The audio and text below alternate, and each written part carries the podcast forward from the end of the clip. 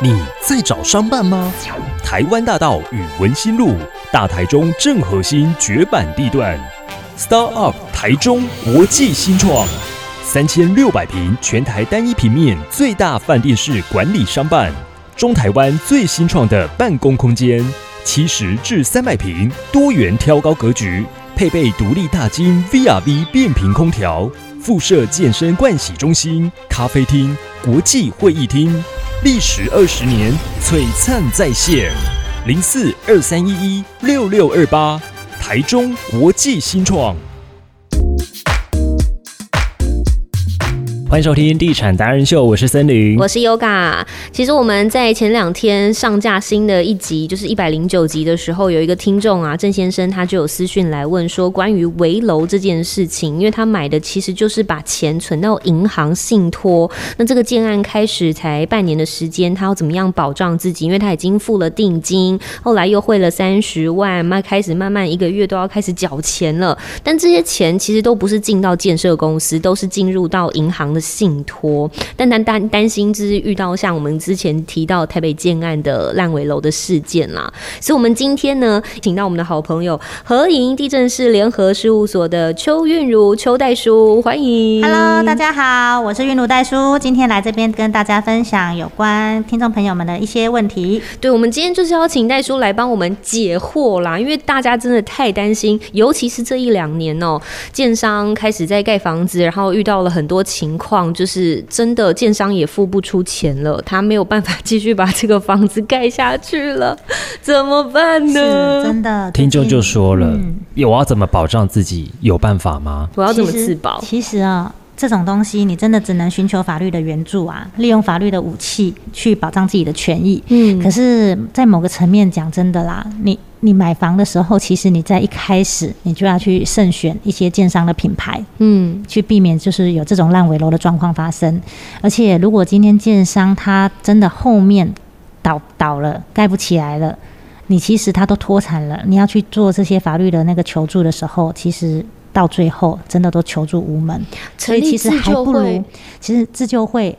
你要跟建商求偿，建商都脱产了，也没有东西可以给没你辙了，你要怎么办？我也就是没辙，这样，我就真的这样了，不然我狼吧 gam gam 呢？是啊，所以你会发现，打从一开始在买的时候，尽量就尽可能的在慎选慎选建商的品牌。这是真的很难，因为其实台北那个案例，他说那个建商他也不是一案建商，他也是有推一些案体出来的。嗯然后他们就说，我就已经有做功课啦，可是我还是买到了烂尾楼。但是如果你真的买到烂尾楼啊，像我们刚刚我前面讲的，你除了法律途径这一块之外，那你也只能祈祷说有没有其他的那个建商能够过来接盘手。对，那当然如果能够接盘，这是好事。嗯可是你要你说事先做功课，对我我相信大家在买房的时候一定多少都有做功课，嗯可是有些人他是盲目的跟，嗯看到有案子他就买。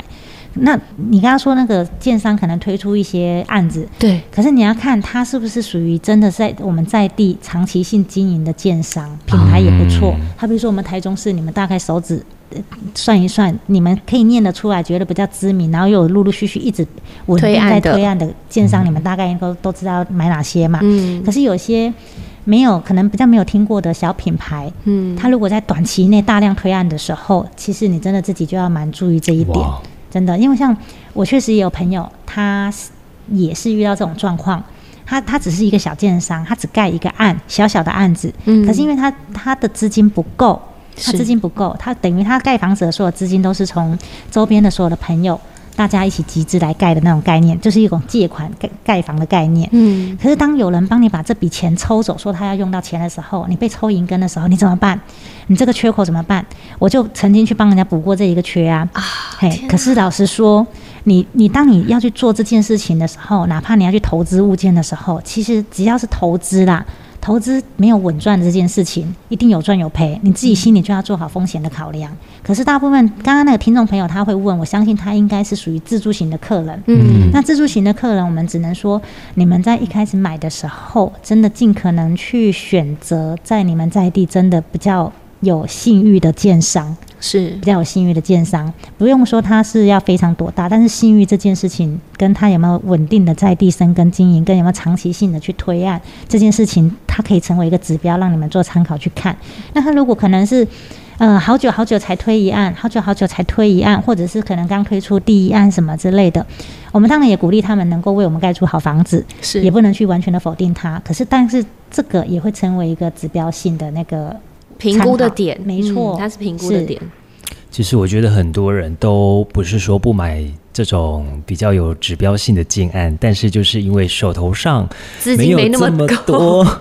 嗯，对，所以有时所以候更要买小房、心啊买房，我觉得这真的有时候有一点点运气，运气。对啊是我像我有些朋友，他也会说怎么办？我现在买那间房，建商我也没有听过，然后他叫我签的那些契约跟那个约定都好奇怪。对啊，我看完我确实也很，我也会觉得很很不合理。诶，可是现在契约不是政府都有规定有一个统一的格式吗？你说它是额外附加的，它是基本说你应该在上面秀出什么东西，可是有些建商他也可以跳脱一些法所没有规范得到的东规范到的东西去跟你互相做约定。有时候你认真看，那个都是很模糊的。是。连基本的建材，他都跟你讲说大概会有这三个啦牌子啦，那最后是用哪一个，反正就是其中一个啦。嗯，他就是会写在合约书上面是，啊，什么样的地板啊，反正到时候都是一定是那个嗯呃木地板啊，嗯，对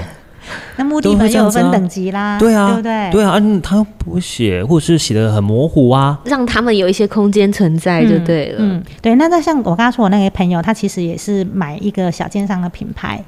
嗯那我就。他给我看过合约书之后，我只能跟他说：“你这个地方要注意什么？那你去跟建商谈，因为他是小小建商，那反而你还有跟他去磋商的那些条款、哦嗯条件，或者是说你要做一些屋款的保留款，然后等确定好了之后再给付，这个反而比较有机会。可是如果你今天是遇到比较大型的建商，比较难有空间谈、对哦。对对对，小建商反而能够磋商的条那个空间比较大。诶其实我在嗯这边听到了一个重点，假设你买的是可能比较小的建商啊，或者是刚开始推案的建商，我们还是希望有机会可以有买入他们的房子。是但也许我们可以把契约书交由专业，比如说让邱代书先看过，说，诶，嗯看他这个法规啊，或者是他契约有没有不合理的地方，嗯，然后我们就可以去更进一步的再保护自己一哎下。可以可以，对不对那个朋友当初就是这个状况，我对给他一些建议说，哎、你用这个方式去跟建商谈，嗯好，那或者是说你什么东西本票那些什么时候才可以去签立给建商，嗯那确定看到了什么东西才可以做什么样的下一步，那我就让他用这样子的方式慢慢去跟建商谈，最后他也很顺利买到那一间房嗯子，哇恭喜那确建商也确实盖的也还不错，哇，还有一个方式就是，下次你要买房的时候，你就邀请你的代书朋友或律师朋友跟你一起 买。啊他们如你果就说哎他们有买，表示可以买对。啊，哎、哎，我们都签同一份 吧。我总是可以就是用这种讨巧包的方式吧，哦， 那你真的要确保我的频率没有转没有转台。对啊那有时候啊，我当我转换成是那个呃购物者的角色的时候，或者是说我是买房子的角色的时候，有时候我频率会真的直接转换哦。忘记自己是代书，对，我会忘记自己的身份，我我自己就有惨痛经验。我那时候在买房的时候，我很开心。我跟你说，我连合约我都没有看，我都没看。啊你自己是代书，是你没有看因为合我就约，顾着聊天呢、我就觉得买房很开心因啊。为我已这经个房子我好喜我欢频哦。率我频率全转 了，而且我买房，我跟你说，那间房我都还没看过呢，价格都讲完了。我说等等，等一下，我好像还没看过房子耶。业 务说，对我好像没带你去看过。那个业务也太厉害了吧！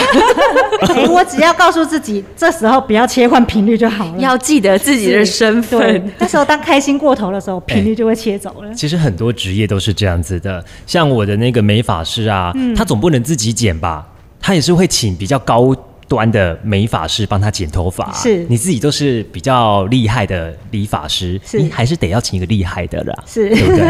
对？师傅还是有是师傅啊，我那时候买房的时候啊，那前面刚刚那什么不看合约书，那是另外一回事。其实应该是我大概都知道合约书在讲什么啦。嗯啊，你口头上在告诉我，其实我都已经知道了。是那当然，我听众朋友不要学我这一点，那是因为我们自己知道。嗯好，但是就遇到贷款的时候，我那时候就想说，哎、因为我们单身嘛，那我就觉得说。月付金我都 cover 的过去，一个月可能付个两万三万，我觉得还 OK。可是有一天我就发现说不对，我把我的薪水的大部分的钱都拿去还房贷，可是压力哪一太天大了对，哪一天我突然想要买一个东西，或者是说我有一个固定想要做一个定存，固定存个三千五千到银行的时候，我才发现，哎，这个三千五千怎么对我来讲却是个负担。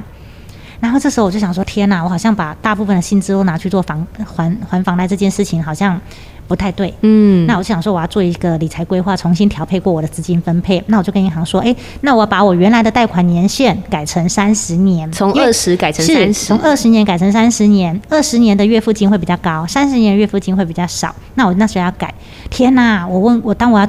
我去回问我的银行的时候，银行说不能改。那我想说，那不然我转贷好了。然后我问了好多家银行，银行都说戴叔不行，你当初是二十年，你要到我们银行要改三十年的话不行，我们只能比照照你原来二十年的方式贷给你。你知道，天傻哪，我真的眼傻眼，这是我自己切身之痛。后来好不容易找到一个银行可以给我三十年，可是他又是外商银行，又很介意我的职业身份这件事情的时候，那时候我差一点转不过去，哎、不然你现在是要逼我离职吗？真的，他刚刚说，那时候我差点，我以为是我我差点离职要转 职， 我还想说代书应该是一个不错的职业别 套。哦是真的不错啊。对，我觉得是，我觉得是不错啊。但是，可是因为我上一集有跟大家分享过，因为外商银行可能曾经我们的职业比有做的人有发生过一些状况，所以导致我们给人家印象好像似乎在某些银行或是某些人的印象眼里可能是不太好的。嗯哼好，那后来好不容易找到这一家可以让我转之后，从此我都会跟我的客人说，你们在填贷款申请书的时候，尽可能把贷款年限都写三十年。可是客人都说，但是我不要，我三年五年就还掉，我二十写写个十我五年，我背个20年就30年好了，多累对啊我干嘛写三十年？我说错，你现在你想要的是额度，对不对？你想要贷款额度，你当然要让你的月付月付金降低呀、三十年跟二十年月付金就有差了。嗯那你现在为了要贷款额度，你当然写三十年，因为他在算收支比、负债比的时候才 cover 的过去。好，当你把贷款贷下来之后，也满足你的额度之后，我知道你可能三年、五年还掉，没关系，银行原则上不会去限制你还款这件事情，你在三年、五年内把它还，尽尽可能的去还都 OK 的。提提前还掉都没有关提前还款系。没有关系。嗯那如果讲到这个的，讲到这个地方的时候，我就会顺带一提是，有些客人他会去比较，但是听说有那个本金摊还法跟本息摊还法，那我想差在哪要加里速还款，我想要用本金摊，嗯它两个是有差异性的。那网络上大部大部分都会有一个迷失说本金摊它常年来说贷款二十年、三十年累积下来的还房贷利息有没有？本金摊会比较省。那本金本息摊，它要它最后累积下来的缴付的利息比较高，可是实际上，呃，按照理财习惯，我觉得这看个人啦、有些人他是会随时随地去检视他自己的那个理财，他的理财的所有的一切的还款跟他每个月要支付的那个资金的状况。嗯那如果你是属于这一种客群，你是精打细算型的，那你去选择本金摊还没有关系。哎，因为它可以加速加速还款，同时让你省比较多的那个利息。以长期来说，嗯可是如果像我们，我像我我个人呐、啊我喜欢说每个月你告诉我固定还多少，哎，我就反正我就钱就是都都固丢定多少对，我钱就就固定是放固在定银存存折里面去让它扣。可是当我自己累积到一笔钱，好比说我今天有十万、二十万、三十万，我想要先还的时候，其实我一样能够达到本金摊的效果。好比说我今天有一个五十万，我先去还掉，嗯，那我剩下的本金是不是减少了？我的月付金是不是在摊算下来的时候，是不是也减少了？还越多，哦对，加就速本金摊还，对嗯所以。我觉得这个看个人呐、啊而且本金摊这件事情呐、本金摊还法这一个部分，并不是所有的银行都有的哦。你一定要先洽询过银行。可是我觉得以一个懒人懒人包的方式，最简易的方式，我觉得还是去选择本息摊。嗯本息当然摊，然后你把贷款年限拉三十年，嗯让你的贷款额度先下来再说。那至于未来的过程中，如果你有多的资金想先还，你就去还，对因为它的效果一样能够达到省利息的对省利息的效果哦，因为对本金少了嘛。对我在计算利息的时候，相对利息就减少啦。这对是不对身为一位代书过来人的经验，。嗯是，甚至还有一个东西叫宽限期 是对前不两年对？对，有些人可能申请一年宽限期、两年宽限期、三限三年宽限期，因为他会觉得说，一开始我把一些资金都投入出去买当头期款了，我手上比较少，资金不多，对，可能一开始要去缴房贷，负担会比较重，他就会申请宽限期，就是先缴利息，那一年后、两年后才开始本加利一起还。嗯可是申请宽限期的过程中，如果你有个十万、二十万要先还，也都 OK，没有问题。哦是他不会去说你因为你有宽限期就不能还本金，不会。所以是宽限期也是一个非常好运用的一个那个部分，哦大家都可以把这个宽限期做提出申请，这样善用宽限是期，没错。嗯好，那这只是说我们呃刚好在今天你们有提到这个，我就把我自己的一些切身之痛经验跟你们分享一真的要学下来真的耶，要要嗯开始买房子，要开始用房贷的朋友，我觉得这是一个很重要的点。房贷年限呢，我们尽可能选多一点，让你每一个月要支出的钱少一些。是你要提早还完，也可以提早还完，不用担心的。今天非常谢谢我们的合营地震市联合事务所的邱玉茹邱代叔来解惑了听众朋友的问题，谢谢你。谢谢，谢谢谢谢大家。